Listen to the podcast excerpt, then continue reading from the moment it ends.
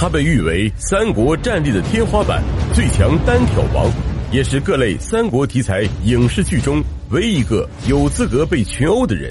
虽然有着“人中吕布，马中赤兔”的美誉，但却被冠以有勇无谋、背信弃义的恶名。那么，历史中真实的吕布实力究竟如何？三国的第一猛将真的是他吗？虽然如今吕布的形象千变万化，但历史中吕布使用的并不是方天画戟，和貂蝉的爱情故事也是虚构的，因为历史上根本没有貂蝉这个人。举世闻名的三英战吕布也并没有发生。如果吕布真的对上了刘关张这个配置，大概率会被打死。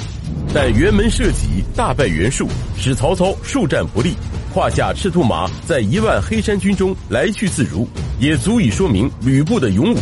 本期视频就让我们按照时间的顺序，一口气看懂吕布的传奇一生。吕布字奉先，出生于滨州五原郡九原县，因为弓马娴熟、骁勇尚武，而在滨州任职。公元一百八十九年，时任滨州刺史的丁原在河内驻扎。看中了擅长骑马作战的吕布，于是征召吕布为主簿，并且对吕布十分亲近。汉灵帝死后，丁原接到何进的征召，率领军队来到洛阳，密谋诛杀宦官。但还没来得及动手，何进就被宦官所杀。董卓入京后，掌管了朝中大权，想要除掉丁原，于是又使吕布杀掉了丁原，吞并了丁原的队伍。而吕布也因为有功，被任命为骑都尉。为了拉拢吕布，董卓还与吕布结为父子。因为吕布善于骑射，履历过人，所以被大家称为飞将。不久之后，吕布被董卓提拔为中郎将，封都亭侯。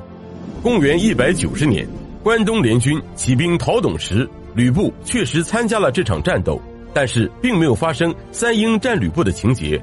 当时刘关张三兄弟。还在公孙瓒手下讨生活，还没有资格参加这次联合行动。而曹操也是挂靠在别的势力名下，才得以参加的这次战斗。在抵御联军的战斗中，吕布因为与将领胡轸不和，而被孙坚的部队击败。董卓只好挟持汉献帝迁都长安。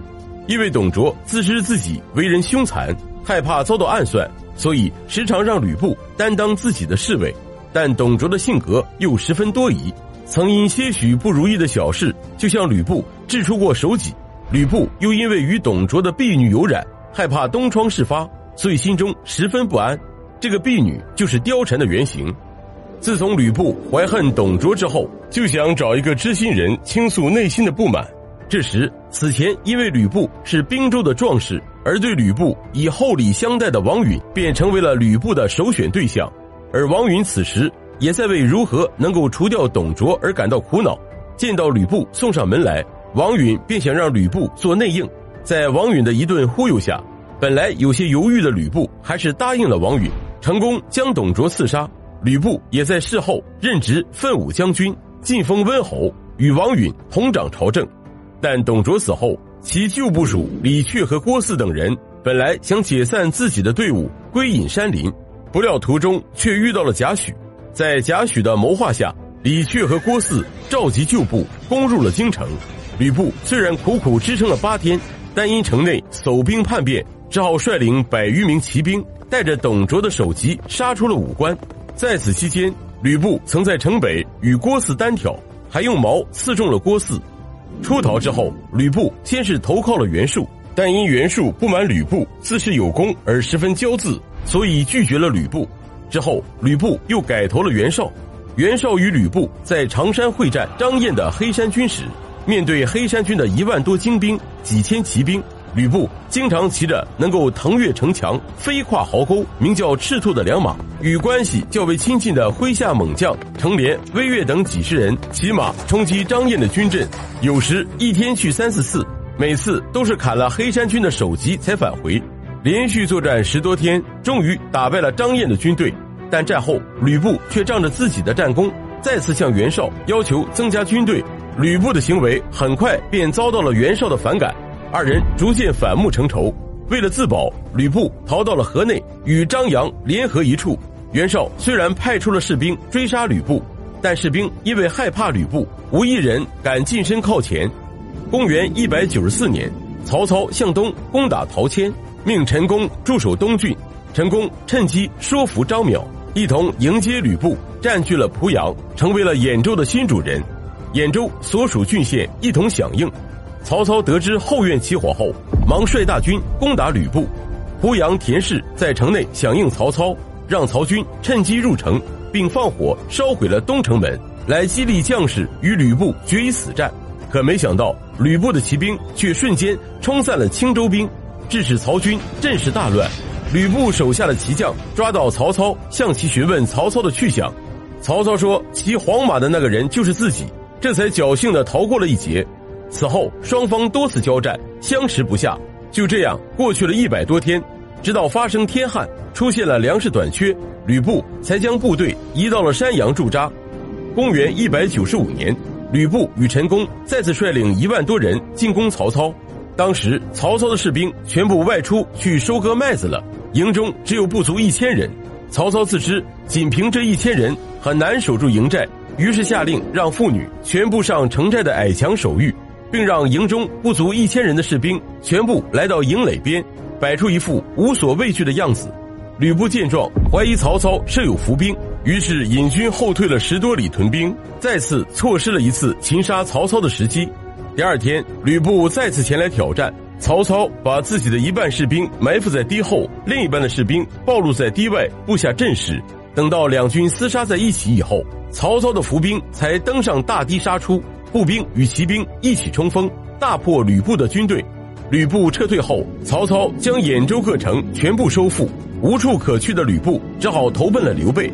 公元一百九十六年，袁术率军攻打徐州，与刘备相持于须臾、淮阴，双方互有胜败。此时，袁术写信给吕布，许诺送上二十万斛大米，让其袭击刘备的大本营下邳。在巨大的诱惑之下，吕布沿水路东下，在离下邳城四十里的时候，刘备的手下许丹向吕布透露了张飞和曹豹不和、下邳城内大乱的情报，并打开城门，将吕布的军队放进了城内，瞬间击败了张飞留守的军队，俘虏了刘备的妻妾儿女及其不娶的家眷。而此时，刘备也被袁术所击败，只好向吕布请求投降。吕布因为袁术不信守承诺。于是就将刘备迎进了城，派他驻守小沛。随后袁术派大将纪灵带领步骑共三万多人马征讨刘备。刘备向吕布求援，吕布为了避免唇亡齿寒，被袁术所包围，于是领步兵千人，骑兵二百，飞速赶往小沛。纪灵听说吕布前来援救刘备，只好收兵，不敢轻举妄动，但又不想错过这次击败刘备、立功受奖的机会，于是就请吕布一起饮酒。在席间发生了辕门射戟的故事，纪灵无奈只好退兵。公元一百九十七年，袁术想联合吕布，让其为自己所用，于是向吕布提亲，想让自己的儿子迎娶吕布的女儿为妻。吕布很高兴的就同意了。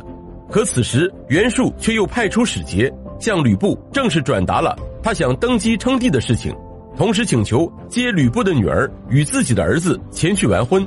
配相陈规担心袁术、吕布成了亲家之后，徐州、扬州自此连为一体，将会危害国家，于是游说吕布，让其不要担上不义之人的罪名。经过陈规的挑拨，吕布又想起了当初袁术不接纳自己的琐事，于是立即派人追回了自己的女儿，还将袁术的使者带上枷锁镣铐斩首示众。计策成功后，陈规又让自己的儿子陈登来到许昌拜谒曹操。表示吕布有勇无谋，反复无常，希望曹操早日除掉他，并表示自己愿意作为内应。公元一百九十八年，吕布在出兵击败刘备后，再次反叛朝廷，与袁术结盟。于是曹操亲自率军前来攻打吕布。由于吕布少谋又狭隘多计，不肯采用陈宫的建议，所以打了几场败仗之后，就退回城内，坚守不出。曹操围攻了三个月之后，决水围城，致使吕布军中上下离心。公元一百九十九年，吕布手下大将侯成与宋宪、魏续相继反叛，将陈宫束缚，投降了曹操。吕布在白门楼看见曹军发动攻击，心知大势已去，只好下城投降。最终在刘备的怂恿下，吕布被缢杀，然后枭首。吕布手下的陈宫、高顺、巨祥也被处死。至此，昔日的吕布集团化作了历史的尘埃。